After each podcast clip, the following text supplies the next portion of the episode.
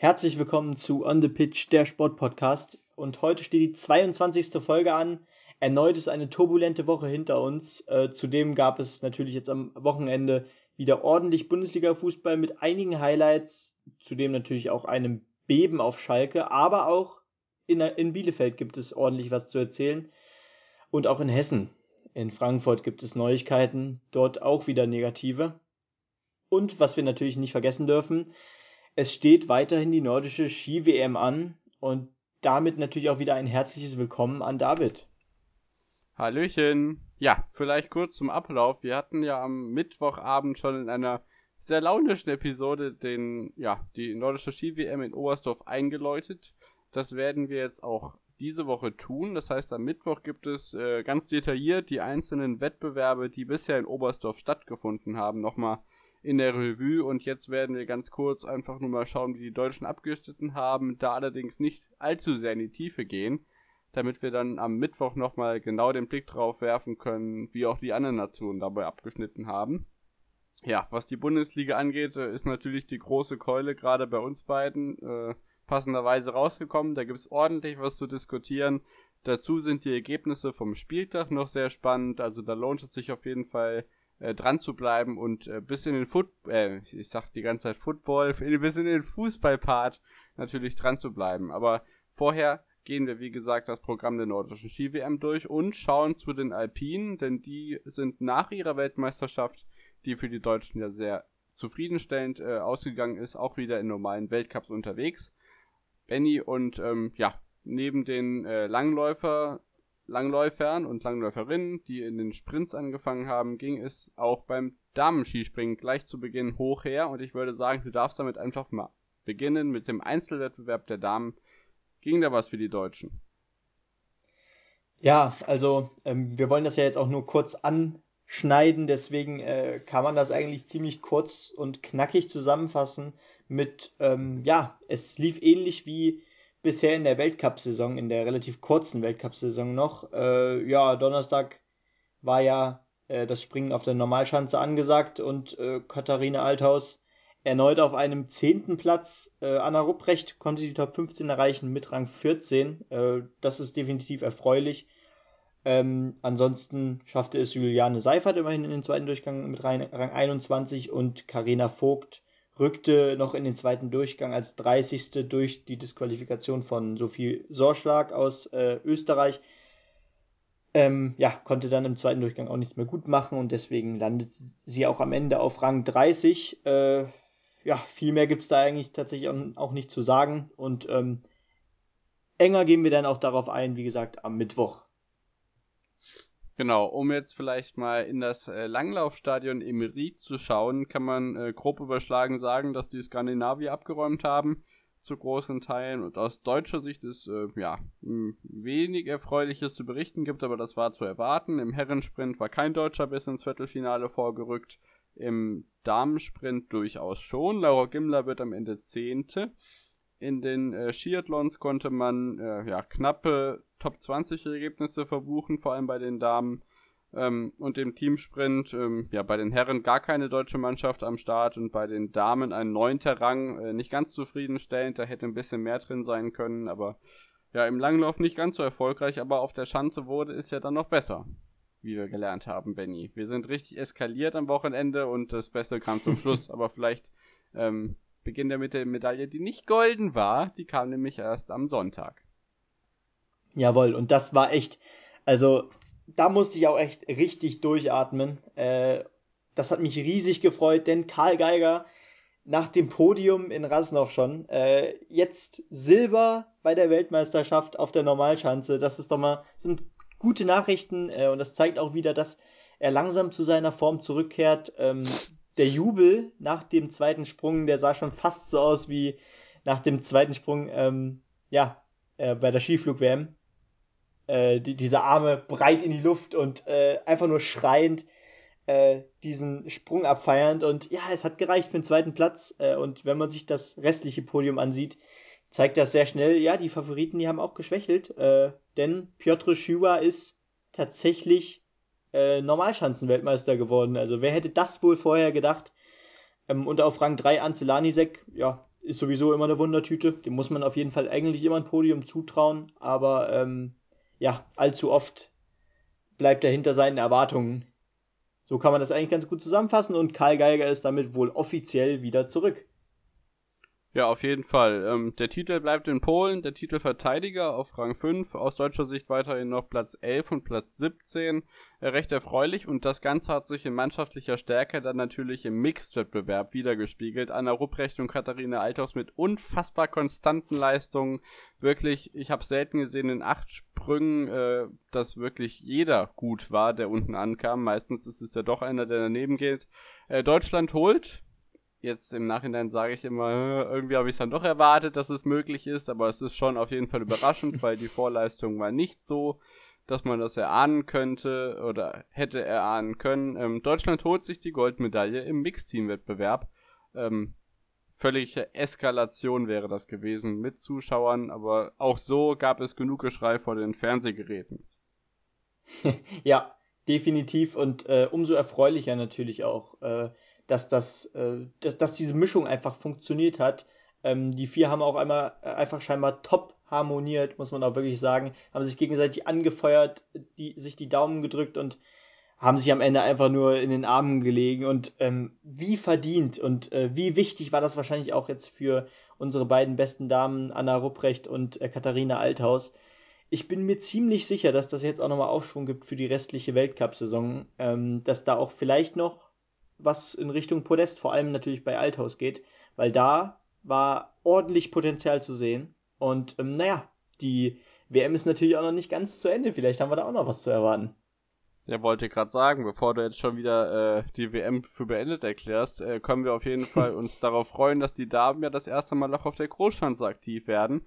Und ich meine, wenn jemand die deutschen, äh, wenn jemand die Chancen in Oberstdorf kennt, dann ist es die deutsche Mannschaft. Und ähm, ja, mit ganz viel Glück ist da vielleicht noch ein bisschen mehr Edelmetall zu holen, als wir uns das erhofft haben. Wie gesagt, mehr dazu am Mittwoch. Ich würde jetzt kurz davon berichten, was bei den Alpinen so abgegangen ist, wenn das in Ordnung geht. Na klar. Nach der WM in Cortina ging es da nämlich weiter mit einer Premiere und zwar in Val di Fassa im wunderschönen Trentino, Österreich gab es das erste Mal ja, Speedrennen im Ski Alpin für die Damen. Da gab es zwei Abfahrten und zwar am Freitag und am Samstag. Beide konnte Lara Gut-Berami für sich entscheiden. Die holte sich am Samstag ihren 32. Weltcupsieg. Ähm, ist ja auch schon seit Urzeiten gefühlt dabei und ähm, einfach Wahnsinn. Führt auch ganz zu Recht die äh, Gesamtweltcup-Wertung an. Am Freitag auf Rang 2 Siebenhofer aus Österreich vor Corinne Suter aus der Schweiz, die natürlich das äh, perfekte Mannschaftsergebnis abschließt. Das äh, hat sich auch sowohl bei Herren als auch bei den Damen äh, durchgezogen, aber vor allem bei den Damen sind die äh, Schweizerinnen sehr gut aufgestellt. Kira Weidle bestätigt ihre sehr gute Form und wird am Freitag Vierte und am Samstag sogar Dritte. Da äh, steigt Corinne Suter auch eine Position auf und dann werden Suter und Weidle statt Dritte und Vierte, Zweite und Dritte am Samstag.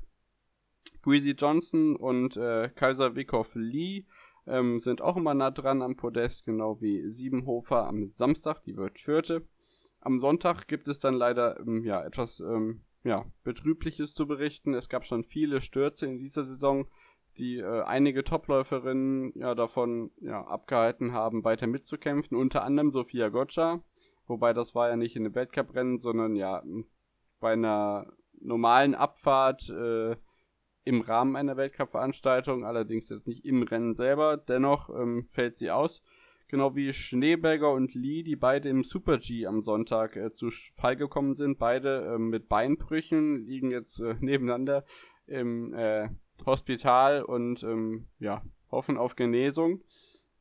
Den Super G konnte Federica Brignone für sich entscheiden mit dem 16. Weltcupsieg für sie und damit auch ein Heimsieg in Österreich.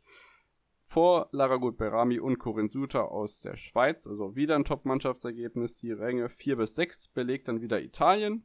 Äh, Tamara Tippler, ähm, ja, so ein bisschen die einzige Hoffnung der Österreicher neben Siebenhofer auf Rang 8. Kira Weidle kommt im Super-G noch nicht so ganz zurecht und wird hier 24.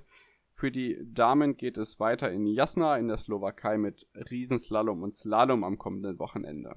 Die Herren waren in Bulgarien, das ist ja schon ein etwas bekannterer Weltcuport. In Bansko ging es da in zwei Riesenslaloms hoch her. Am Samstag äh, Subzic vor Fevre und Bensteiner, äh, Brennsteiner aus Österreich, der sein erstes Weltcup-Podest überhaupt feiern konnte. Auf Rang 4 landet Alexis Pointero ohne rechten Stock. Den hätte er nämlich während der Fahrt verloren, aber äh, bringt das dennoch sehr gut ins Ziel. Alex Schmid wird Elfter. Stefan Luiz 14.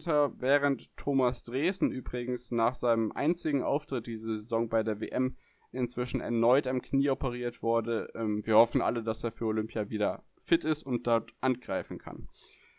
Am Sonntag gewinnt Matteo Fevre vor Mario Odermatt und Alexis Pontero. Vierter wird Fauvreau aus Frankreich und komplettiert das perfekte französische Mannschaftsergebnis mit den Platzierungen 1, 3 und 4.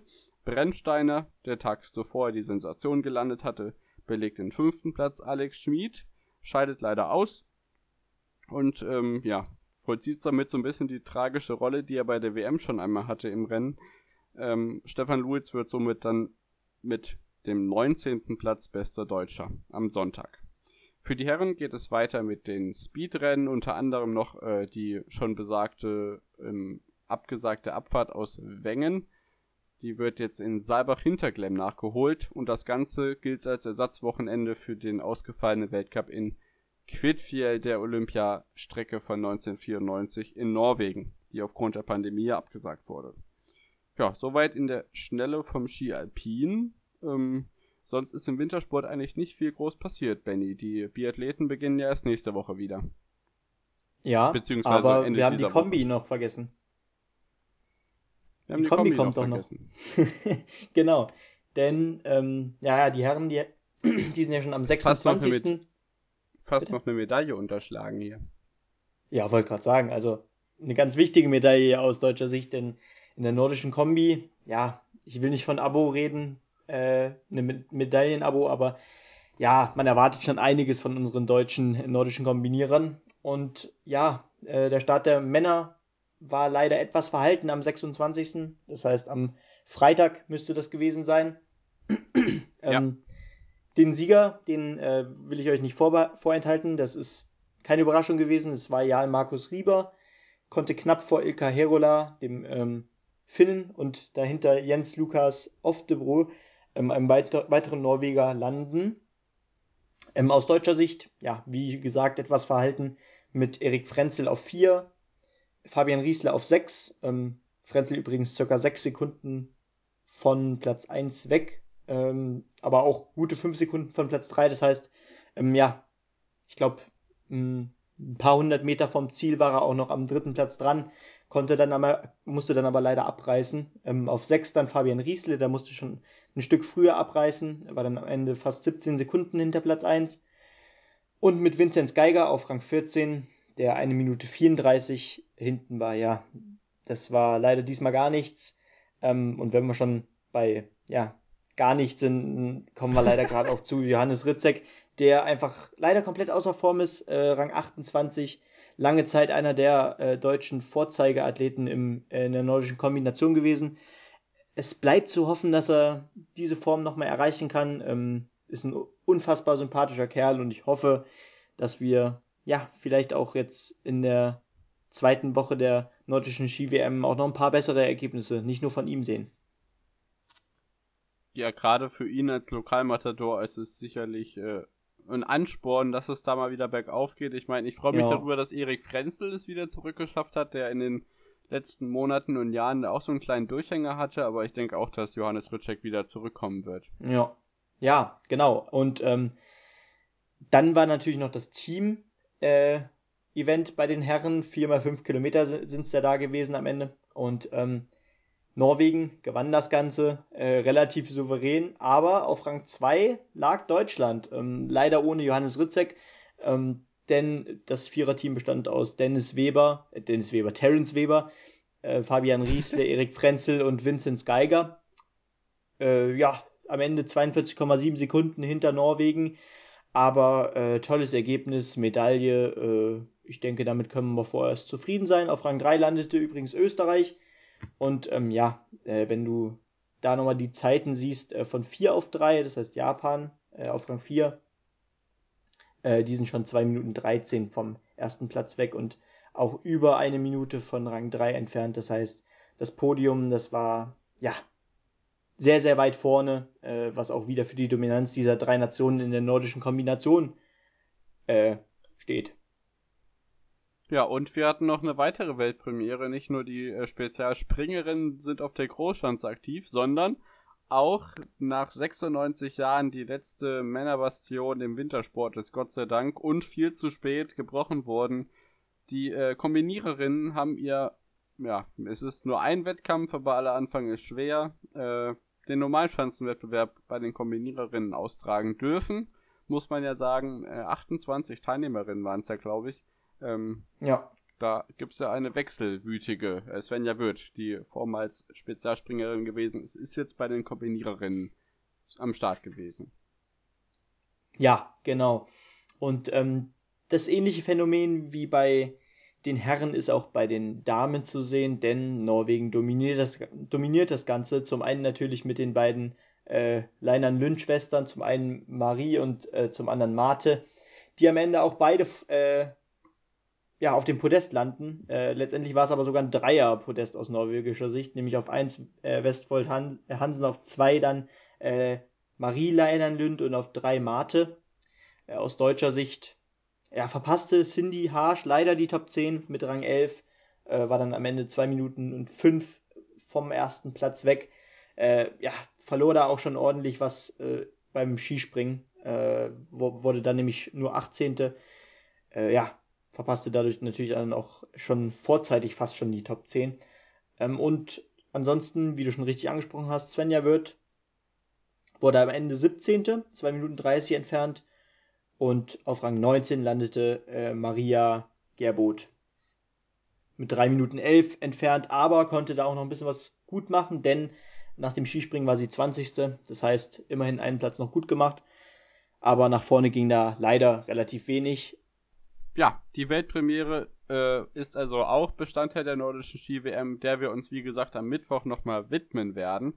Ähm, währenddessen dürft ihr natürlich gerne bei Twitter und Instagram mal vorbeischauen, at onthepitch-pod. Da findet ihr uns, dürft uns gerne folgen, Nachrichten schreiben, Feedback hinterlassen, Fragen stellen, was auch immer ihr wollt. Ähm, aber jetzt noch nicht ausschalten, denn es geht nach der Unterbrechung mit ja fast dem größeren Block ähm, weiter. Es ging hoch her heute in der Bundesliga. Generell im Fußball ist einiges los. Es gibt viel zu besprechen. Bis gleich nach der Unterbrechung.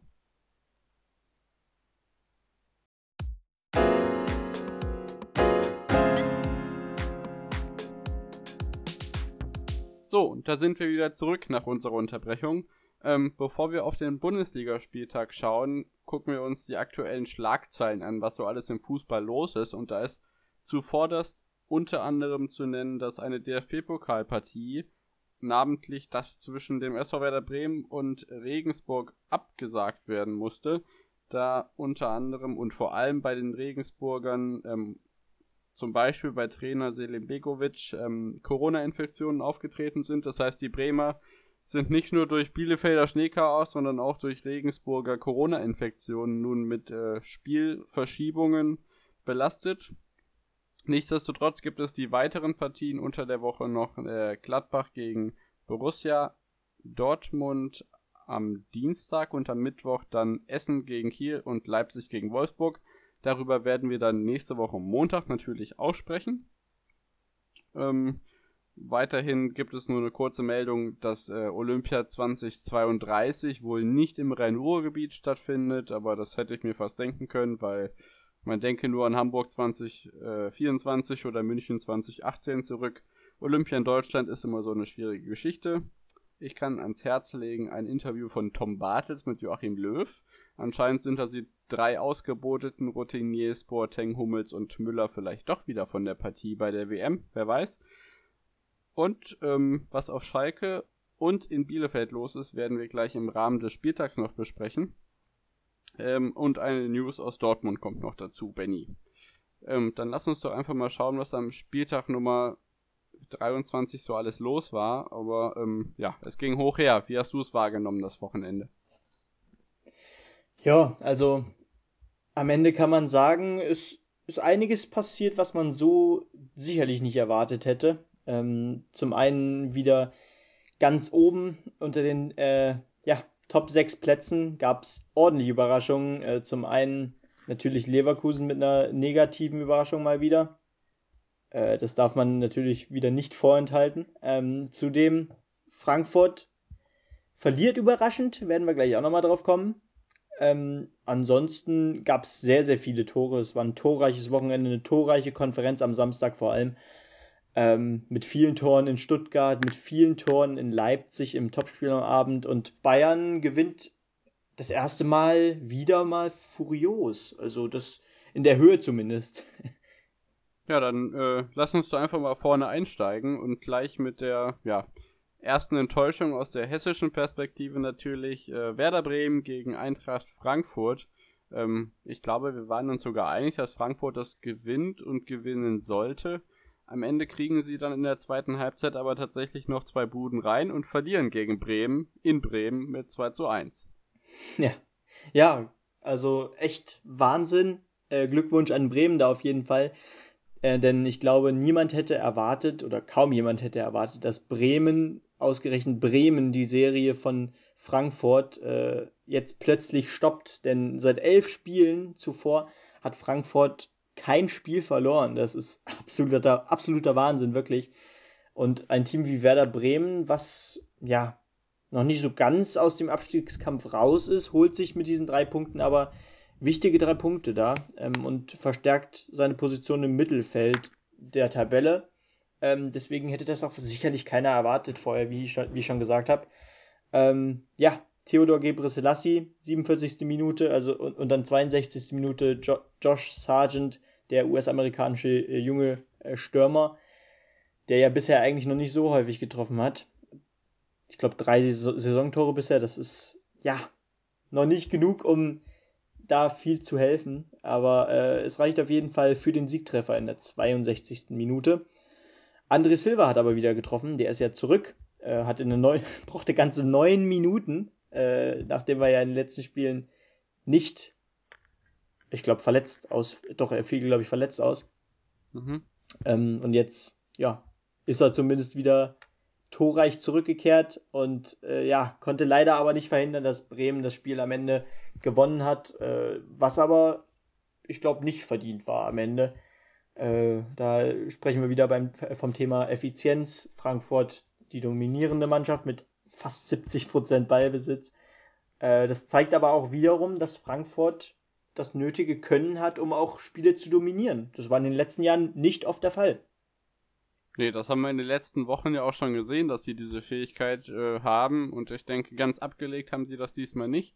Ähm, ja, der VAR war in der zweiten Hälfte auch wieder äh, gut im Einsatz, allerdings in diesem Sinne wirklich gut. Da haben wir in den letzten Tagen ja auch in diversen Wettbewerben wieder gesehen, was es da für Nachteile bei dem VAR gibt. Aber im Falle vom 2 zu 1 oder dann auch einem eben nicht 3 zu 1 war er eben dann doch einigermaßen korrekt im Einsatz.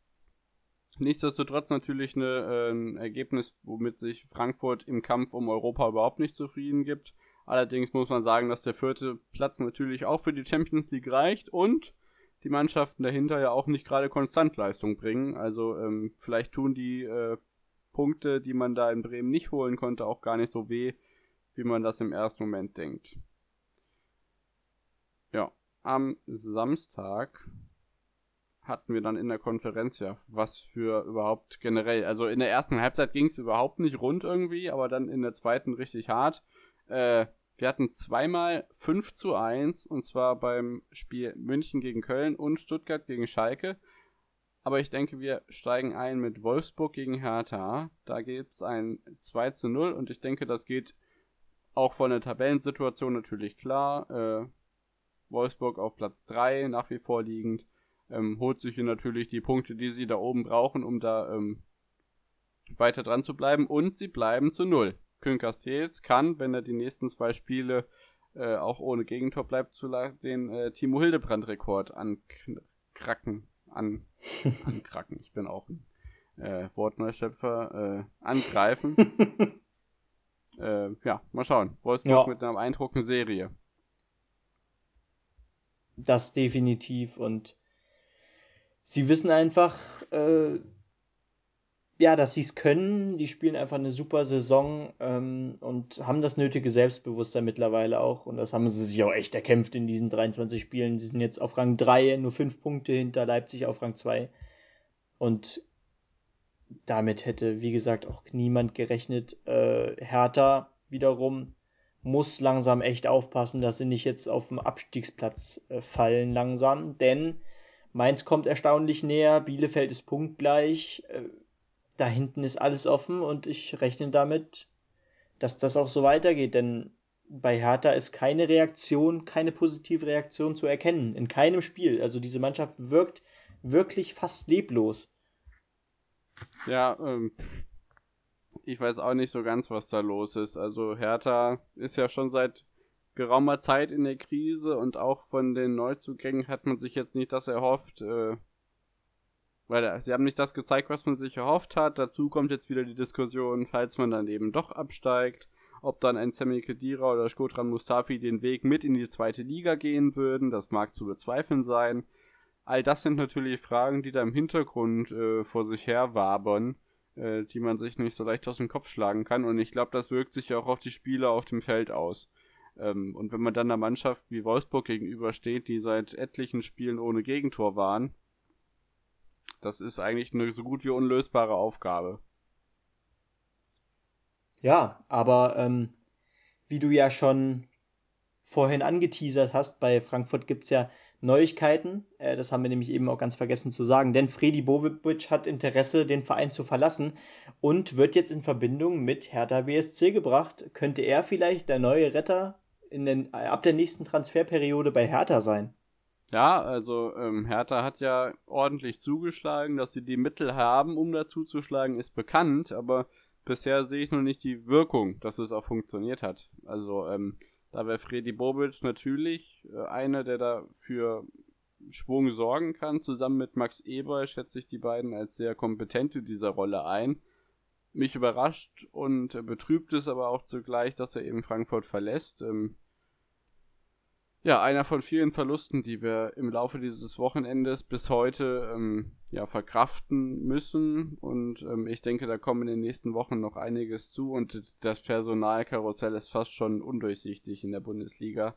Ähm, ja, einfach schauen, wo sein Weg hinführt. Ähm, Hertha ist eine Option von vielen. Äh, ebenfalls neue Wege geht der BVB ab nächsten Sommer. Da ist Michael Zorg dann nicht mehr der Sportdirektor, sondern wird abgelöst von äh, Sebastian Kehl, dem, ja, der Vereinslegende, ich glaube, das darf man schon mal sagen, der da die Nachfolgerolle ja. antreten wird ab nächsten Sommer und ähm, die Dortmunder haben im Moment auch gute Laune, denn sie konnten gegen Arminia Bielefeld gewinnen mit 3 zu 0. Ähm, die Bielefelder mal wieder mit drei Gegentoren. Ähm, heute weiß man, was das für Folgen hat. Ähm, anfangs konnte man gut mit halten, aber am Ende war die Dortmunder Offensive dann doch übermächtig und ja, am Ende gewinnt man hier mit 13-0 gegen die Bielefelder und ähm, ja, klettert an Leverkusen vorbei, während Bielefeld weiter auf dem Relegationsplatz verharrt. Und man genau, muss sagen, ja. ich glaube, so viel darf ich sagen, dass es das letzte Bundesligaspiel von Uwe Neuhaus war. Zumindest in dieser Saison, nehme ich an, außer wenn er jetzt bei äh, anderen Vereinen, die ihre Trainer Schalke. losgeworden sind, unterschreiben. aber wir werden sehen. Bei Bielefeld ist er auf jeden Fall raus. Ähm, über die Nachfolgegerüchte werden wir uns gleich noch unterhalten. Aber starke Leistung von Dortmund, wichtige Punkte, dringend notwendige Punkte vor allem. Ja, genau, auf jeden Fall.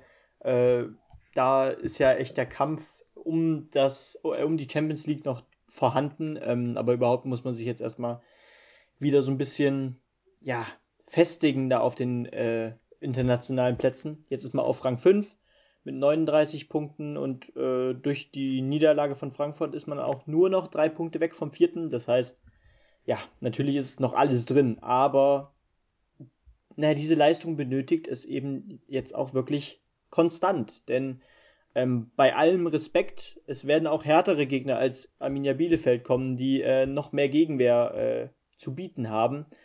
Ähm, aber nur noch mal zum Thema Neuhaus, Uwe Neuhaus. Ähm, ich glaube, das wird ein Fehler gewesen sein, denn äh, niemand hätte wahrscheinlich damit gerechnet, dass Bielefeld überhaupt ein Wort mitsprechen kann im Kampf um äh, äh im, im, Abstiegskampf, äh, dass, dass sie vielleicht nicht absteigen. Also wer hätte das erwartet vor der Saison? Und jetzt ist man tatsächlich auf einem Rang 16, klar, der ist gefährdet, aber man hat einige Achtungserfolge erzielen können, ähm, einige gute Ergebnisse. Unter anderem habe ich natürlich das 3 zu 3 gegen Bayern im Sinn.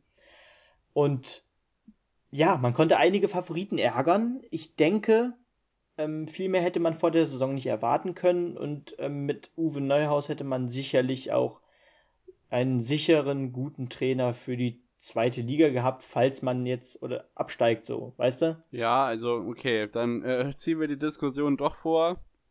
Äh, es gibt wohl verschiedene Gründe, die jetzt gemunkelt werden für die Entlassung. Einer von denen ist ja der Charakter des Ausbildungsvereins, den Bielefeld stärker in den Fokus rücken soll. Das sehe ich jetzt im Moment ein bisschen schwierig, weil so viel eigene Jugend haben wir jetzt nicht da oben dabei, die da groß gefördert werden kann. Ähm, Klar mag das ein Kritikpunkt sein, aber Uwe Neuhaus hat gute Arbeit geleistet. Äh, absolut unverständlich. Das ist auch der Grundtenor, den es im Internet äh, zum großen Teil zu lesen gibt. Aber ich denke, intern muss da irgendwas so ver sich verkracht haben, dass wir da von außen Stand mhm. jetzt eben nicht so den Einblick haben. Ähm, ja, wir standen defensiv ja. gut vor einigen Wochen, aber in den letzten Spielen haben wir ordentlich äh, hinten reinbekommen und ähm, da nehme ich das Bayern-Spiel nicht außen vor. Ich finde, das darf man nicht so hoch hängen. Ja. Ähm, auch von denen haben wir schließlich drei eingeschenkt bekommen und das jetzt auch wieder gegen Dortmund hinten ist es wieder schwierig. Ähm, noch dazu kommt wenig, ähm, ja,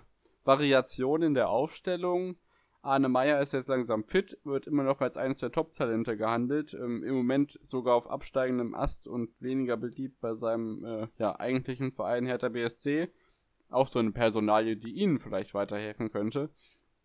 Bei Bielefeld spielt er überhaupt keine Rolle. Ich habe den so gehypt am Anfang der Saison, dann war er verletzt und jetzt spielt er überhaupt keine Rolle. Ritsu Doan heute hat sich schon emotional verabschiedet von Uwe Neuhaus. Also noch schätze ich auch ein, dass es ein Fehler gewesen ist, aber ähm, was es genau für Hintergründe hat, wage ich im Moment nicht weiter zu analysieren, weil da eben ja schon eine relativ einhellige Meinung da ist, aber so ganz wissen tut man nicht, was da im Hintergrund abgelaufen ist. Ähm, ja. ja, und ich glaube auch nicht, dass der Impuls eines neuen Trainers diese Saison in der Bundesliga generell so erfolgreich war. Ah, ich hab, äh, ich zittere noch mehr als sonst. Ich hoffe einfach, dass Mainz uns jetzt nicht äh, davonzieht und dass Hertha ähm, ja so auf unserem Level bleibt, weil sonst äh, kriege ich langsam echt die Krise. Unter der Woche haben wir noch das Nachholspiel gegen Bremen. Da müssen wir schauen, was dabei rumkommt. Das wären zum Beispiel auch Punkte, die man sich holen äh, könnte und auch müsste. Ähm, schwierige Entscheidung, wie gesagt. Ähm, ja, wer auch immer da kommt, äh, Krämer, ähm, Labadia, was weiß ich, also alle Namen sind im Umlauf. ähm, morgen Wieso sollen nicht? schon die ersten Trainer geben beziehungsweise der Trainer soll das Training leiten. Mal sehen, was jetzt am Ende wird. Äh, Krämer ja zum Beispiel in der Jugendabteilung von äh, Red Bull Salzburg aktiv. Ähm, ja, aber ich kann die Personalien einfach schwer einschätzen, weil ich mir das im Moment nicht vorstellen kann, weil ich ja überhaupt nicht damit gerechnet hat, dass Uwe Neuhaus jetzt doch so schnell fliegt. Also angeblich war was bis zum Sommer angedacht, dass er dann geht. Ja, jetzt wurde es vorgezogen. Ich äh, bin immer noch ein bisschen fassungslos, aber wir müssen vielleicht einfach warten, was da kommt. Ähm, und steigen vielleicht gleich in die nächste Personaldebatte ein. Äh, Stuttgart gegen Schalke 5 zu 1 hast du schon angesprochen. Was war da los? Und auch bei euch gibt es ähm, Konsequenzen. Ja, äh, und zwar, ja, ganz richtig, nicht nur eine Konsequenz, es gibt Konsequenzen und das ordentlich. Ähm, zuallererst vielleicht zum Spiel. Mm, ja, wir wurden sowas von, ähm, nein, wir wurden, wir wurden vom Spielerischen her gar nicht so extrem weggeknallt, sondern wir wurden einfach durch äh, Fehler bei Standards komplett ausgenommen. Äh, ich glaube, vier der Tore kamen durch Standards. Äh, das, das, das, schmerzt einfach nur unfassbar. Drei davon, glaube ich, sogar noch von Ecken. Äh, das darf nicht passieren. Äh, und dann stand es eben auch schon 3 zu 0 nach 34 Minuten. Äh, zwei Vorlagen davon Borna Sosa, dem Außenverteidiger, und eine Vorlage von Gonzalo Castro. Übrigens zwei der Tore von Wataru Endo. der Japaner hat damit seine ersten beiden Saisontore gemacht. Das tut schon mal ganz besonders weh. Ähm, wir kamen dann noch zum Anschlusstreffer in der 40. Minute, aber ja, kurz vor Schluss dann das 4-1 und 5-1 von Clement und die Davi. Äh, Kalajdzic hat auch, hat auch mal wieder getroffen. Äh, ich glaube, das ist mit Lukas Hinterseer einer der wenigen Österreicher, der jetzt in sechs aufeinanderfolgenden Spielen oder so getroffen hat. Also jetzt elf Tore in 22 Spielen. Äh, da hat man echt ja, einen tollen Mann da vorne drin, trotz Verletzungen von Gonzales.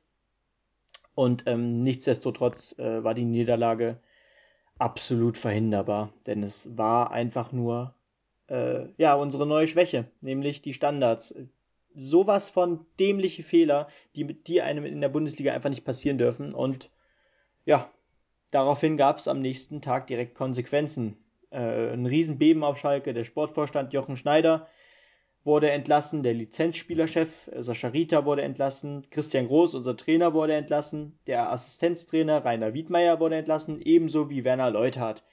Das heißt eigentlich, das komplette Führungsteam wurde rausgeschmissen. Ähm, tatsächlich finde ich aber, dass es vielleicht sogar richtig ist, jetzt auch mal äh, auf einer anderen Position etwas zu tun, anstatt nur auf der Trainerposition. Denn ja, was soll man jetzt noch anders äh, ändern, um in irgendeiner Weise noch äh, die realistische Chance oben zu behalten, dass wir ja den Klassenerhalt noch schaffen können. Äh, da muss er selbst aber, schon schmunzeln. Ja. Ja, das ist auch nicht mehr lustig. Also ich fühle mich einfach nur noch unfassbar schlecht nach jedem, jedem Wochenende. Wir kriegen Wochenende, jedes Wochenende aufs Neue kriegen wir einen richtig aufs Haus.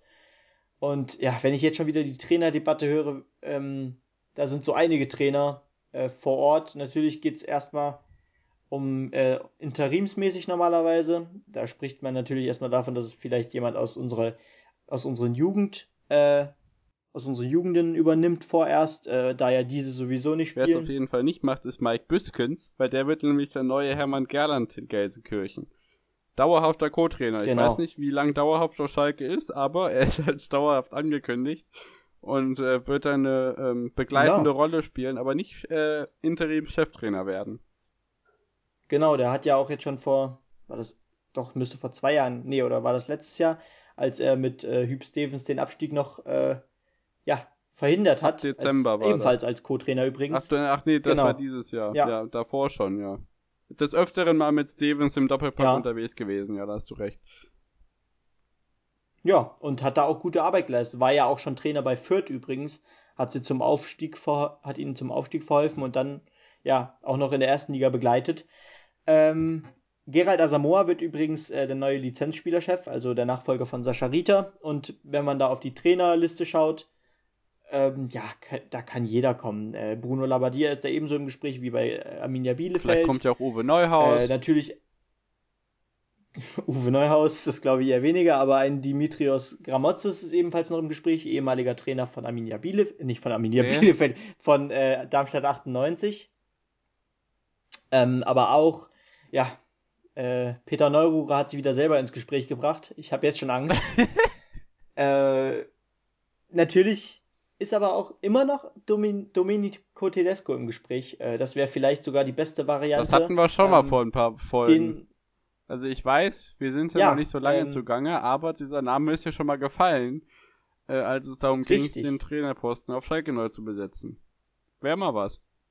Ja.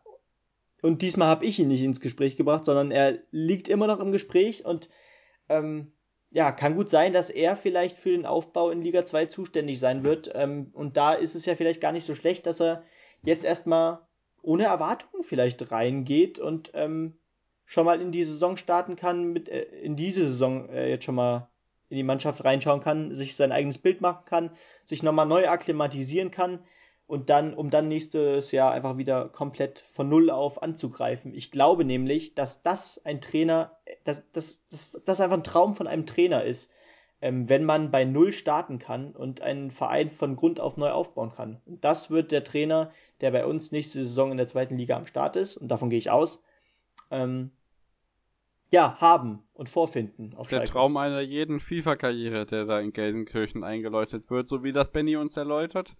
Äh, wir dürfen gespannt sein, was passiert.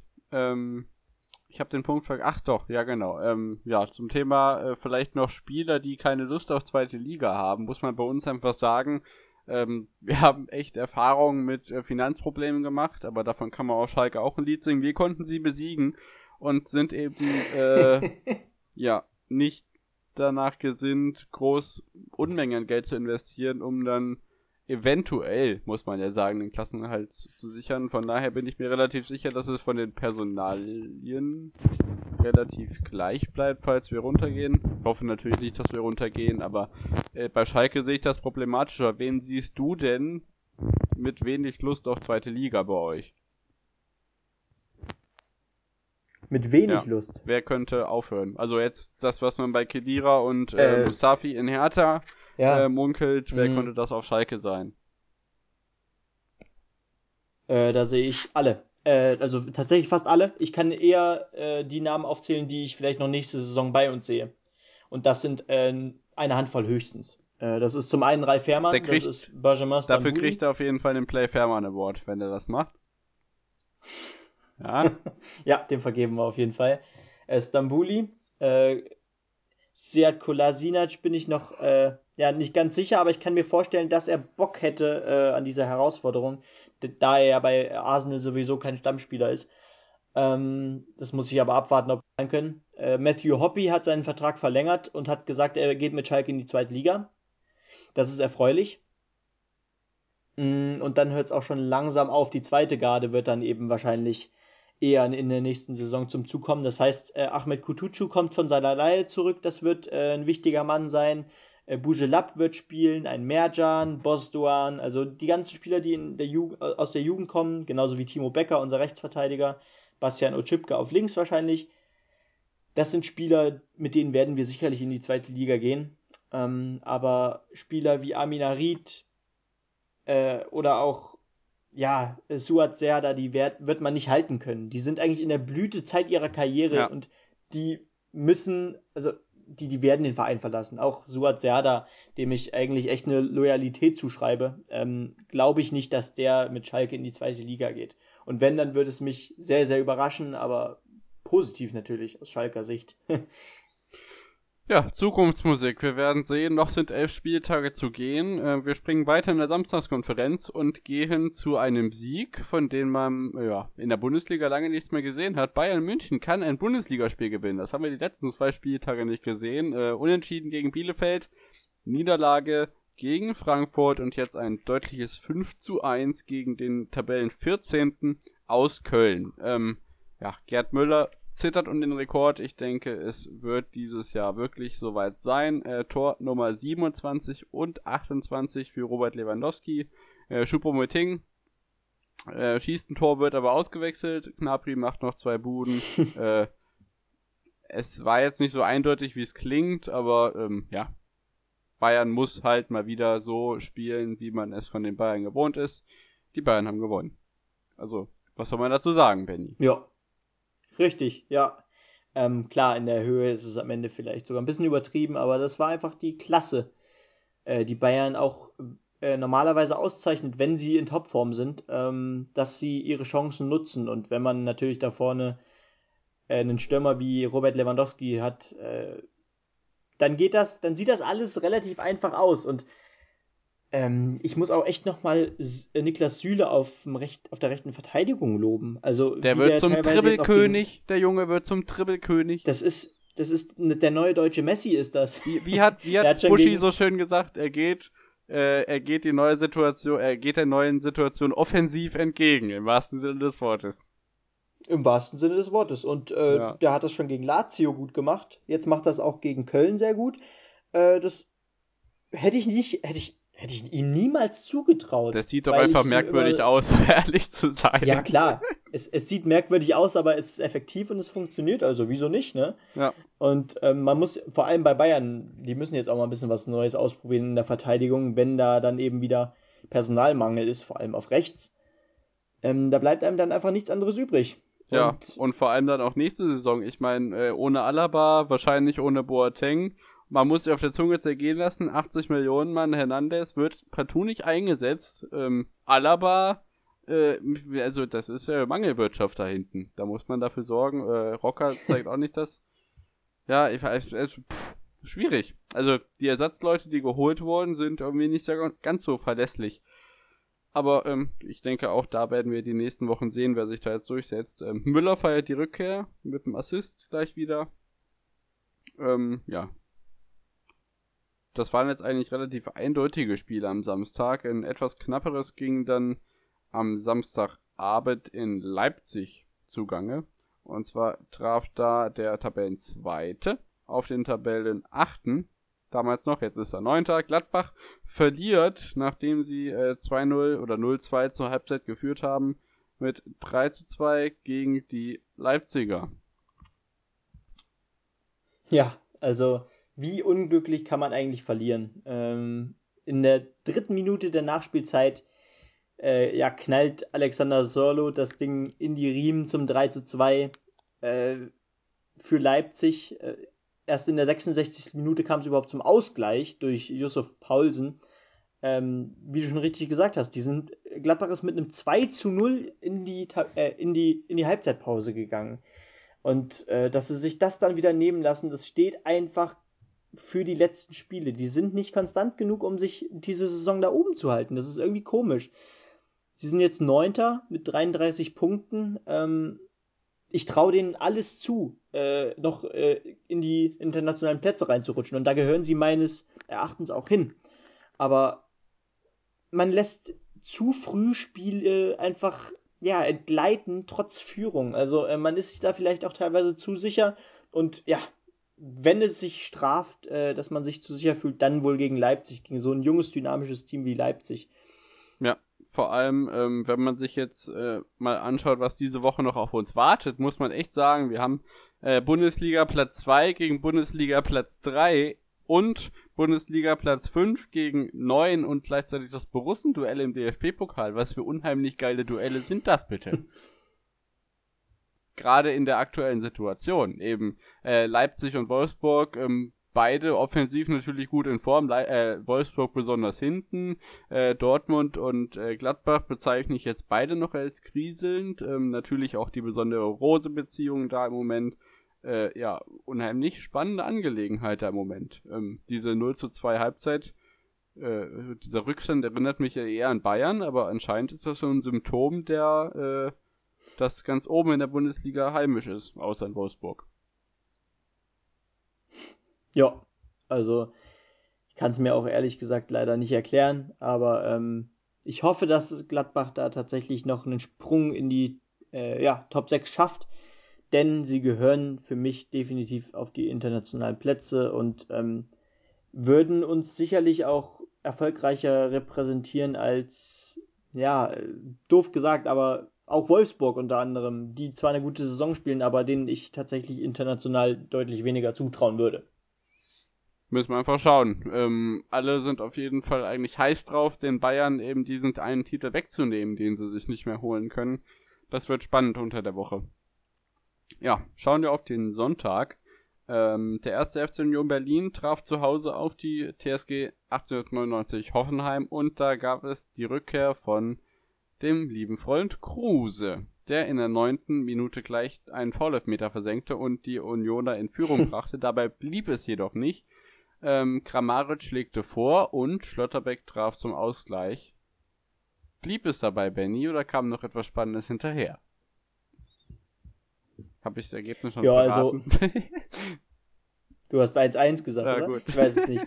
Jedenfalls kam aber noch was Spannendes hinterher, denn äh, ja, in der, 83, in der 83. Minute wurde Hoffenheim sogar noch ein Tor aberkannt äh, durch Pavel Kadeschabek. Äh, ja, der VR, der Gute. Äh, da will ich mich jetzt nicht zu äußern. Aber letztendlich, ja, hatte Union natürlich auch Pech, äh, dann durch das Eigentor äh, noch den Ausgleich zu kassieren in der ersten Halbzeit in der 29. Minute. Ähm, verliert damit natürlich auch wieder so ein bisschen an Boden, wobei ähm, ja Gladbach nicht gewinnen konnte, die ja direkt äh, hinter ihnen sind. Aber äh, Freiburg konnte er aufholen, denn die haben ja ebenfalls am Sonntag gespielt. Ja, genau. Aber äh, bevor wir jetzt auf Freiburg zu sprechen kommen, Oder du, sorry, ich habe gerade, genau, aber vorher war Mainz gegen Augsburg dran, genau, ja, Mainz gegen Augsburg. Ähm, muss man sagen, Augsburg hat äh, ja den Befreiungsschlag gelandet, ähm, hat sich von Köln losgerissen und gegen Mainz gewonnen und da gab es eine unglückliche Gestalt. Und die steht relativ weit hinten im Mainzer Team, Benny. Der gute alte Robin Sentner. ja, also bisher eigentlich kam er mir die Saison relativ sicher vor, hat mir sehr, sehr gut gefallen tatsächlich sogar. Ähm, hat vielleicht auch den Mainzer noch das ein oder andere Ding gerettet. Äh, am Ende, ja, aus völlig heiterem Himmel äh, kommt dann Rückpass eben auf ihn zu und äh, ja, der spielt direkt Niederlechner in die Füße und ähm, der muss dann einfach nur noch auf André Hahn schieben, der das Ding dann in die Maschen knallt zum entscheidenden Tor hier. Äh, es ist einfach nur unglücklich natürlich für Mainz, umso besser für Schalke, wobei sie auch keine Punkte holen. Aber äh, Mainz, Mainz ist natürlich, Mainz hätte die Chance gehabt, jetzt äh, von dem Abstiegsplatz äh, runterzukommen. Ja, klar. Äh, dann wäre Arminia Bielefeld richtig in Gefahr. Genau, also was das so angeht, bin ich echt zufrieden, dass Mainz äh, da eben nicht gepunktet hat. Aber du hast komplett recht. Ja. Ja, ja so ist äh, Mainz immer noch 17. Äh, ansonsten hätten sie echt einen Sprung machen können, nämlich sogar auf Rang 15. Also da wäre einiges möglich gewesen. Sprung verpasst und ja, im nächsten Spiel geht es, glaube ich, sogar gegen Schalke. Da geht es um einiges. Das kann man wohl sagen, äh, wo es auch um einiges ging und äh, auch schon viel verloren. Ähm, ich nenne jetzt mal die Gegner. Rot-Weiß Essen, Young Boys Bern und Christian Streich, Fragezeichen. Äh, gegen zwei dieser Mannschaften hat Bayern 04 Leverkusen schon äh, ja, herbe Niederlagen hinnehmen müssen, sind aus dem DFB-Pokal und der Europa League ausgeschieden. Nun mit zwei schwerwiegenden Verletzungen, darunter einen Kreuzbandriss von Fuso Mensah vielversprechendem äh, Verteidigertalent, ähm, ja, verlieren sie gegen den SC Freiburg und ähm, stürzen somit wieder hinter Dortmund in die Tabelle. Wird das reichen für Europa? oh, das ist eine richtig, richtig schwere äh, Situation, äh, das jetzt zu bestimmen. Ich glaube, es reicht am Ende für Europa, aber auch nur, äh, ja, weil es die Tabelle und die Saison die Situation einfach zulässt. Äh, es ist keiner da sonst in der Lage, äh, konstanter zu punkten. Deswegen wird es in meinen Augen wohl am Ende reichen, aber als hätte ich es vor dem Spieltag gewusst, Freiburg holt das Ding mit 2 zu 1, ähm, ohne jegliche Dominanz, ohne das Spiel zu bestimmen, sondern einfach nur durch Effizienz. Demirovic ein Tor gemacht und äh, das andere war, glaube ich, Höfler, oder? Nee, Höhler. Höhler war es. In der 61. Minute. Yes. Äh, beide in der zweiten, äh, beide in der zweiten Halbzeit, ähm, 50. und 61. Minute. Lukas Höhler war wohl der, der Spieler der Partie, ein Tor, eine Vorlage. Und ähm, ja, Leverkusen konnte erst in der 70. Minute äh, den Anschlusstreffer landen. Das war dann einfach zu spät. Ähm, und nochmal zieht Leverkusen den kürzeren, äh, jetzt wieder daheim verloren. Und der Christian Streich hat mal wieder scheinbar seine Mannschaft toll einbeschworen. Es ist wieder gelungen, einen Riesen zum Fall zu bringen. Absolut. Und das äh, wage ich mal zum Prognostizieren, wird auch nicht der letzte in dieser Saison gewesen sein. Ja, Benny, da sieht man mal, was der konstante Trainer so, ach, ich darf gar nichts sagen, was es ausmacht, wenn ein Trainer etwas länger bei einer Mannschaft ist. Ja, Bailey äh, macht den Anschlusstreffer, kassiert aber gleichzeitig auch die fünfte gelbe Karte und ist damit auch gesperrt fürs nächste Spiel. Genau. Ähm, ja, wie gesagt, eng geht's zu in der Bundesliga. Immer wieder kommt Ergebnisse zustande, äh, mit denen man eigentlich nicht rechnet, ob das jetzt in Frankfurt oder äh, ja bei, bei Leipzig gegen Gladbach ist. Überall ist Spannung auf dem Kessel und es geht direkt weiter mit dem nächsten Spieltag ähm, nach dem DFB-Pokal trifft. Wie gesagt, ähm, Benny hat schon angedeutet, am Freitag Schalke auf Mainz, das ultimative Absteigerduell. Oder Abstiegskampfduell nenne ich es mal. äh, 17 gegen 18, aktuell Absteiger. Ja, Benny, ist das die große Hoffnung, auf die ihr noch setzt? Äh, wenn, dann hier. Also wenn, wenn noch was gehen soll, dann, äh, also das ist echt, glaube ich, so do or die. Äh, dieses Spiel wird entscheiden, ob Schalke noch äh, ja, eine Chance haben wird im Abstiegskampf oder ob sie das Ding jetzt endgültig in die Zweitliga ziehen. Ja, interessant. Die Sätze habe ich die letzten Wochen schon mal gehört, aber so langsam wird es natürlich wirklich ernst. Äh, nee, das ist jetzt äh, endgültig, das endgültig ich. Ja, das glaube ich auch. Ich werde dich dran erinnern. Am Samstag in der Konferenz haben wir Gladbach gegen Leverkusen. Ähm, ja, ähm, interessant, wie dann die Form sein wird von Gladbach nach dem DFB-Pokalspiel. Äh, entweder zündet eben Leverkusen Feuerwerk, und das können sie, haben sie auch schon gezeigt diese Saison, nur nicht häufig genug. Ähnlich kriselnd wie bei den Gladbachern auch. Ähm, Hoffenheim gegen Wolfsburg kann die äh, torlose, äh, gegentorlose Serie beibehalten werden oder äh, ja, kriegen es die Kraichgauer hin, etwas weiter ins obere Mittelfeld zu rutschen. Freiburg gegen Leipzig ist da noch eine Partie. Ähm, das könnte ähnlich werden wie das letzte Leipzig-Spiel, oder? Äh, ja, wieso nicht? Äh, aber andererseits, ich muss ganz ehrlich sagen, Leipzig gefällt mir diese Saison so gut. Ähm, obwohl Freiburg in dieser Saison wohl ja wieder oft gezeigt hat, dass sie äh, Giganten zu Fall bringen können, wie jetzt auch wieder an diesem Spieltag, äh, kann ich mir nicht vorstellen, dass das äh, Freiburg macht. Dafür ist Leipzig diese Saison wirklich zu dominant und, und zu stark. Ich glaube, Leipzig macht das und das wird ein 2 zu 0. Dann haben wir Eintracht Frankfurt gegen den VfB Stuttgart. Die wollen natürlich die äh, Klatsche von Werder Bremen wieder gut machen. Äh, zeitgleich ähm, profitiert äh, Stuttgart natürlich auch von dem Selbstvertrauen, dass man äh, mit einem 5 zu 1 Sieg eben ja, für sich gewinnen kann, auch wenn er gegen Schalke war. Frankfurt muss hier auf jeden Fall punkten, um oben dran zu bleiben. Äh, da gehst du, denke ich, mit. Ja. Bei Hertha gegen Augsburg das ist 15 gegen 13. Geht es darum eben, ja, ob Hertha Augsburg den Höhenflug, den sie jetzt begonnen haben, so ein bisschen, ja, was heißt Höhenflug, diesen Befreiungsschlag, ob sie den jetzt nochmal bestätigen können oder ob eben Hertha da unten rauskommt. Das wird auf jeden Fall eine knifflige Angelegenheit. Hier sehe ich aber Augsburg vorn. Ähm, im ja. Topspiel am Samstag ist natürlich das Topspiel schlechthin. Bayern gegen Dortmund allerdings nicht 1 gegen 2, sondern 1 gegen 5 diesmal. Und äh, ja, Offensivpower gegen Defensivschwäche. Vielleicht geht ja wirklich was, aber ja, eigentlich muss man Bayern vorne sehen. Aber insgesamt echt schwierig. Ja, also beide Mannschaften die Saison sehr schwer einzuschätzen. Obwohl natürlich Bayern da als Tabellenerster ziemlich dominant aussieht. Andererseits, sie sind nur zwei Punkte von Leipzig weg.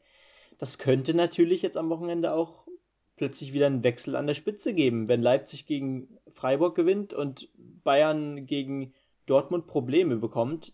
Beides durchaus dann, möglich. Ja, beides durchaus möglich. Es ist eine realistische Chance, dass Leipzig am nächsten Spieltag oder nach dem nächsten Spieltag plötzlich wieder Tabellenführer ist. Das sehe ich ähnlich. Ähm, kann durchaus passieren. Am Sonntag trifft dann Werder Bremen vier Tage bevor das Nachholspiel gegen Bielefeld ansteht am Mittwoch. Am äh, Sonntag, wie gesagt, auf Köln. Treffen also ja auf zwei vom Abstieg bedrohte Mannschaften auf Platz 14 und Platz 16. Äh, ich denke, das müssen sie einfach äh, für sich entscheiden, um vielleicht, ja, es ist unwahrscheinlich, aber zumindest mit Augsburg weiter die Augen nach oben zu richten, als wieder nach unten schauen zu müssen. Ähm, was die Bielefelder durchaus tun werden, da sie ja dann schon mit neuem Trainer äh, in Köpenick antreten, äh Quatsch, äh, die Köpenicker zu Hause empfangen werden. Ähm, Union natürlich weiter mit Auge auch nach oben, drei Punkte hinter Leverkusen, da ist noch was drin und das wird für die Bielefelder natürlich auch schwer, gerade gegen Union sich äh, unter einem neuen Trainer einzuspielen, egal wie die Startelf dann auch aussehen mag. Ja, also ich glaube, kein Trainer äh, in seinem ersten Spiel wünscht sich äh, ein Spiel gegen Union Berlin. Ich glaube, äh, als Gegner sind die einfach sehr, sehr, sehr unangenehm zu spielen. Ähm, nicht nur spielerisch, äh, auch ein sehr aggressives Team in meinen Augen.